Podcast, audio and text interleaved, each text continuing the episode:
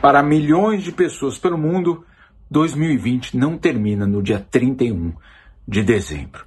Isso porque o impacto da Covid, claro, de outras crises ambientais, econômicas, sociais e inclusive de conflitos armados, esses impactos vão continuar a ser sentidos em 2021 e provavelmente em outros anos.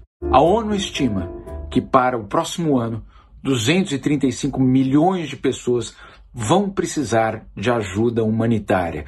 Esse é o maior número desde a Segunda Guerra Mundial. E segundo a ONU, um volume 40% superior ao que já existia em 2020. Para essa operação de resgate de famintos, abandonados, desabrigados, a ONU vai precisar de 35 bilhões de dólares, um dinheiro que hoje simplesmente não existe.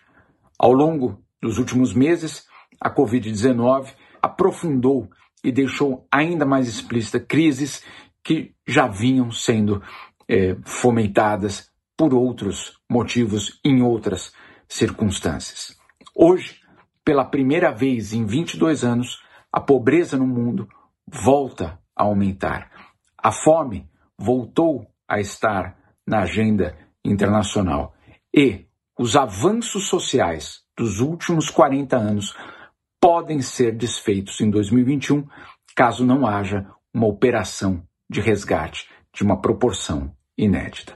Para a ONU, portanto, essas 235 milhões de pessoas vivem uma situação dramática. O mundo pelo menos segundo o FMI, Banco Mundial, outras instituições, verá uma recuperação de sua economia a partir de 2021. Mas assim como já aconteceu em outros momentos da história, essa recuperação não será para todos.